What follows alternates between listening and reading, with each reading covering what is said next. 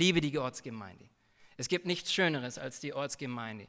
Und wenn wir Apostelgeschichte 2 nie in unserem Leben erleben, so sollen wir doch danach streben, die Gemeinde von Antioch zu sein, die ihre Besten ausgeschickt hat, um die Welt zu erreichen.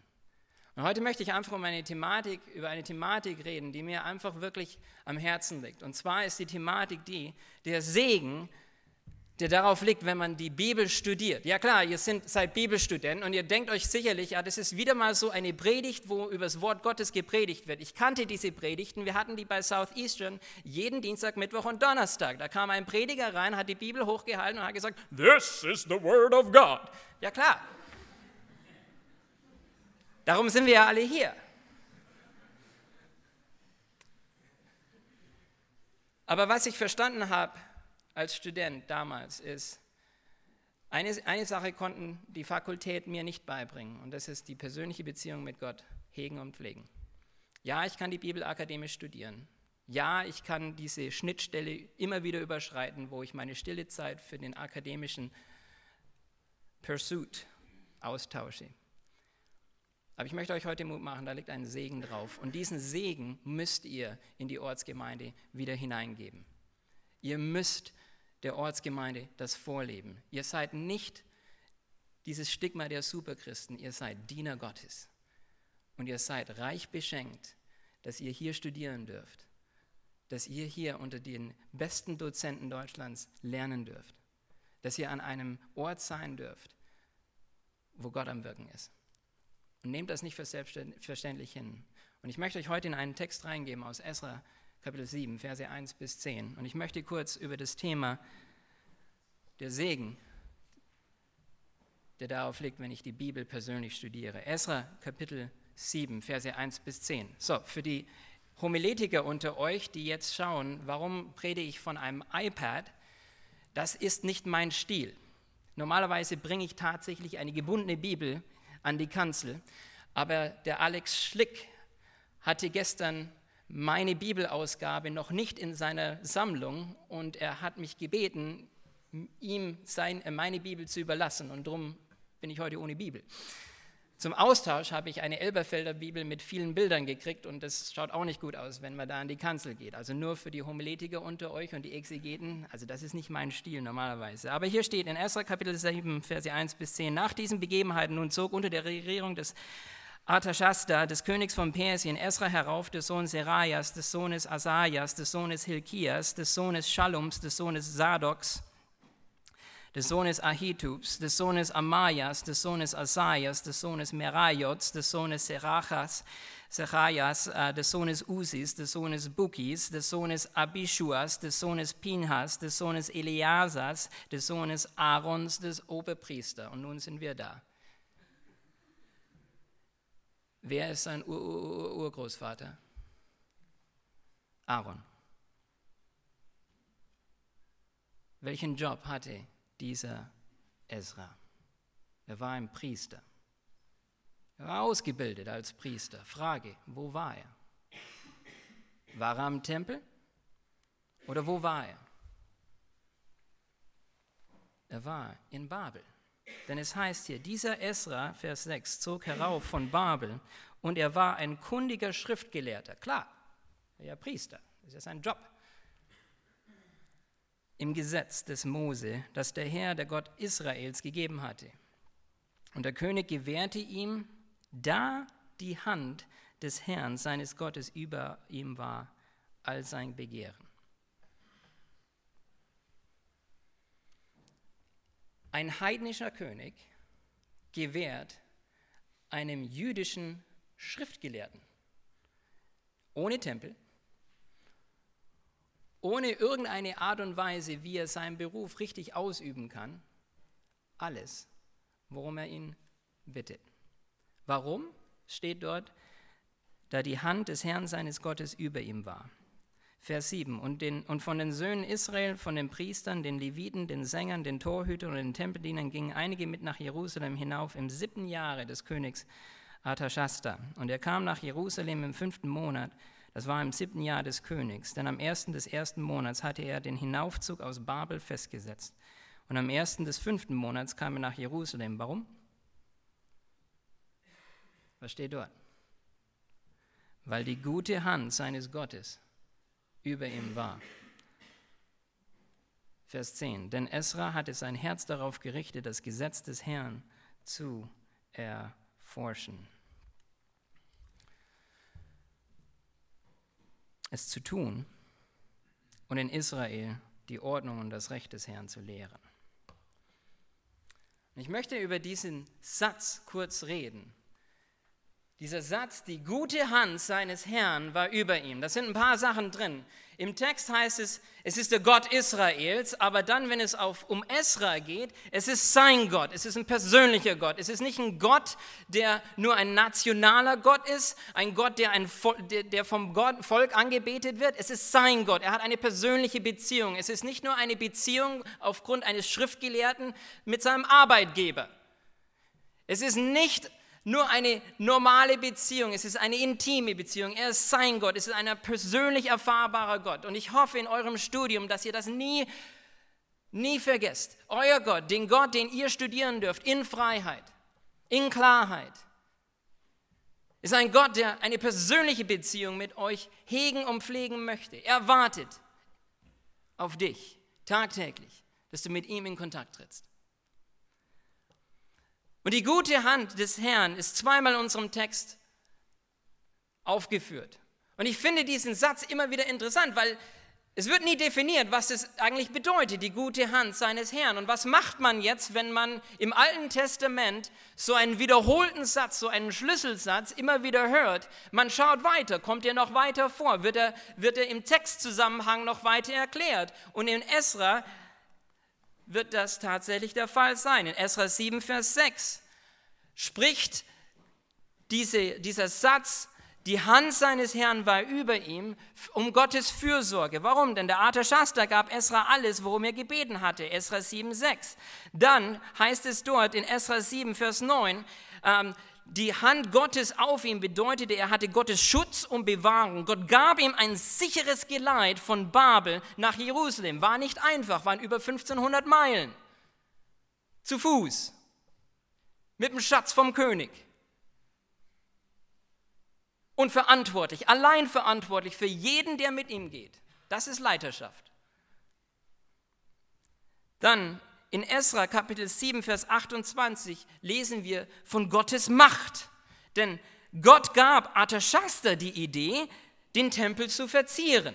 Gott arbeitet hinter den Kulissen, hinter, hinter dem Vorhang und gibt dem Artashasta, einem heidnischen König, die Idee, Mensch, es wäre doch eine gute Idee, dass wir diesen Tempel in Jerusalem verschönern. Esra, was hältst du davon? Ja, ich habe mir da so eine Einkaufsliste gemacht. Was hältst du davon? Ja, machen wir. Gottes Macht. Dann in Esra Kapitel 8, Vers 18 lesen wir wieder von Gottes Fürsorge. Als man keine geeigneten Leute gefunden hat, brachte, da hat Esra gebeten, Herr, gib mir einen Mann, der Einsicht hat, einen weisen Mann. Manchmal ist es so, wenn ihr im Dienst seid, ihr kommt an diesem Punkt an und ihr meint, Mensch, ich kann nicht weiter, ich weiß nicht, wie es weitergeht, dann frag so und mach so wie Esra und sag, Herr, dann gib mir jemanden, der es weiß. Und Gott gab diesem Esra einen weisen Mann, der ihm in der Entscheidungsfindung geholfen hat. Wie schön wäre es und wie schön ist es, dass wir in dieser Gemeinschaft, wo wir füreinander beten können, wo wir miteinander studieren können, wo wir von den älteren Studenten lernen können und einfach mit ihnen zusammenarbeiten können, wo wir einen Auftrag haben in Deutschland, in diesen Gemeinden, wo wir herkommen und in diesen Gemeinden, wo wir gerade Gast sind einfach Dienst tun und einfach sagen, Herr, ich kann nur so viel machen, aber Herr, gib mir einen weisen Menschen, der es schafft und der, der, der mir einfach diese, diesen Zugang verschafft, um die richtigen Entscheidungen zu treffen. Weil ich auf mich alleine gestellt komme nur so weit. Ich auf mich allein gestellt kann das gar nicht machen. Ich auf mich allein gestellt habe die Ressourcen nicht. Ich auf mich allein gestellt habe noch nicht das Know-how. Und auch wenn ich meinen Abschluss habe, heißt das noch lange nicht, dass ich für diese Aufgabe, die so enorm ist, weil sie von Gott gegeben ist, tatsächlich auch 100% zugerüstet bin. Denn Gott möchte, auch wenn ich einen Abschluss gemacht habe, Gott möchte, dass ich in absoluter Abhängigkeit von ihm seinen, meinen Dienst am Reich versehe. Da kommt noch einiges auf euch zu. Als ich nach Las Vegas gezogen bin, nach meinem Masterabschluss, habe ich festgestellt, wenn du im Teich Satans anfängst zu fischen, da gab es keine Klasse für bei Southeastern. Aber da gab es, wie es im Englischen heißt, eine Tenacity von Paige Patterson, die rübergekommen ist. Well, we'll get them. Ne? Aufgeben war bei Paige Patterson nie eine Option. Und wenn du in Las Vegas eine Gemeinde gründest, wo du weißt, die Sterberate von Gemeinden liegt bei 90 Prozent innerhalb der ersten zwei Jahre. Und wenn du feststellst, wenn du im Teich Satans fischst, ist ziemlich hart. Ich habe zwei Leute, zwei Pastoren von mir verloren, weil sie moralisch gefallen sind. Das ist hart. In meinem Umzug von Las Vegas hierher habe ich mich mit einem dieser Pastorenfreunde wieder getroffen. Er war in einem Rehabilitierungsprogramm bei Johnny Hunt drin. Wir haben uns getroffen. Es war anders. Sünde trennt. Ja, da ist Vergebung, aber Sünde trennt.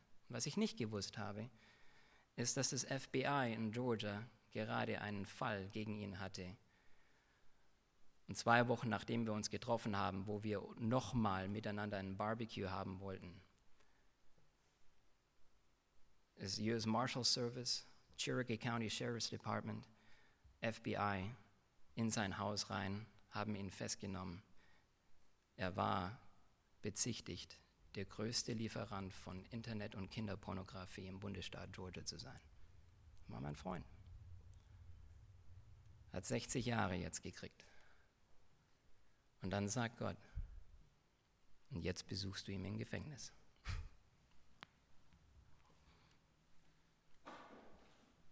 Was sagst du jemandem? Herr, ich brauche Weisheit. Er hat mir einen Mann der Weisheit gegeben, der mir geholfen hat, die richtigen Worte zu finden. Dann in Esra Kapitel 8, Vers 22 lesen wir, dass Esra Gottes Schutz und Bewahrung in Anspruch genommen hat. Denn der Esra trat die Reise ohne den königlichen Geleitschutz an. Arthashasta kam zu ihm und sagt, hey, das ist mein Schatz, lass mir da wenigstens ein paar Soldaten mitgeben. Und der Esra sagt, nee, habe meinen Gott auf meiner Seite, brauche ich nicht. Hm, das ist mein Schatz.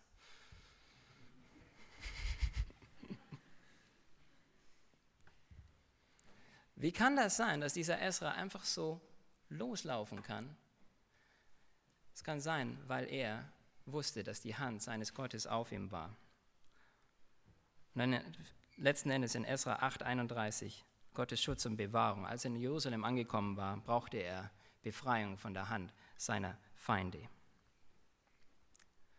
Allein durch das Studium des Textzusammenhangs können wir schon sehen, worum es um die Hand Gottes auf seinem Leben geht. Zusammengefasst, die gute Hand Gottes auf dem Leben haben bedeutet, Gottes Schutz und Bewahrung in Anspruch nehmen, auf Gottes Fürsorge hoffen und sie zu erwarten und Gottes Macht sehen und erleben. Und ich möchte dir die Frage stellen, wenn das das bedeutet, möchtest du das jetzt, heute, tagtäglich erleben? Ja oder nein? Gottes Fürsorge? Wie schaut es aus mit deinen Finanzen? Gottes Schutz und Bewahrung und Gottes Macht in deinem Leben und durch dein Leben. Wenn du weißt, ich bin nur ein Instrument, ich bin nur ein Kanal, durch den die Aktivität Gottes fließt. Und ich möchte einfach die Macht Gottes sehen. Möchtest du das?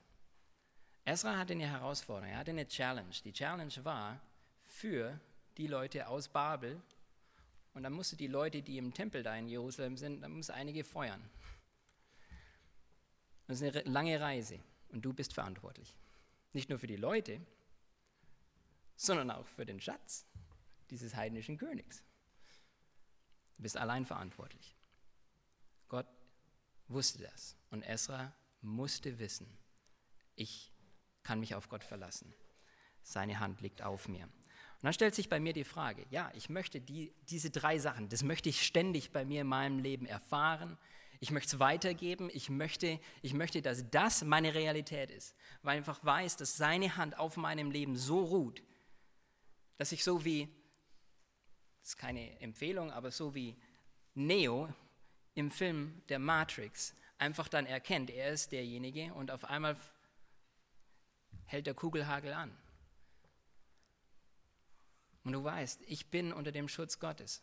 Auf meinem Herflug am Freitag habe ich ja habe ich auf dem, Flug, auf, dem, auf dem Weg zum Flughafen habe ich eine Nachricht bekommen, dass mein Flug annulliert ist. Was ist meine Reaktion? Ja Gott, dann schauen wir mal, wie du das machst. Ja, da steht dann Customer Service anrufen. Ich weiß, Deutschland hat keinen Customer Service, aber ich habe mir gedacht, dann komme ich halt mit jemandem ins Gespräch für die nächsten 30 Minuten. War auch lustig.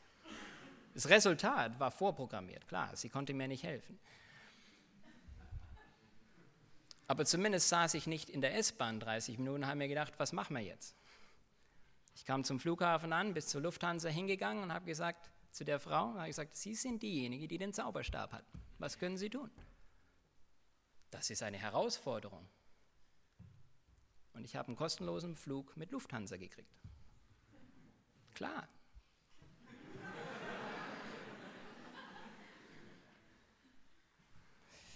Wie kriegst du die Hand Gottes auf dein Leben? Es steht hier in Vers 10, denn Esra, denn Esra hatte sein Herz, nicht seinen Kopf, nicht seinen Verstand, es war eine Herzensentscheidung.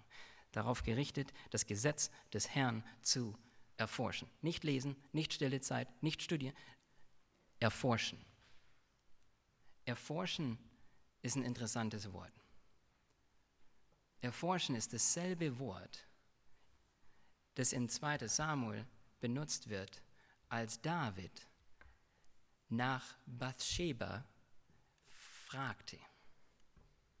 Das heißt, wie er auf dem Dach war, hat er nicht einmal rübergeschaut und gesagt, uh, das ist eine schöne Frau, und ist dann wieder ins Bett gegangen. Ihr kennt die Geschichte. Er erforschte nach ihr. Selbe hebräische Wort. Das heißt, es reichte nicht aus, nur einmal hinzuschauen. Er wollte sie, wie es im Hebräischen heißt, sie kennen.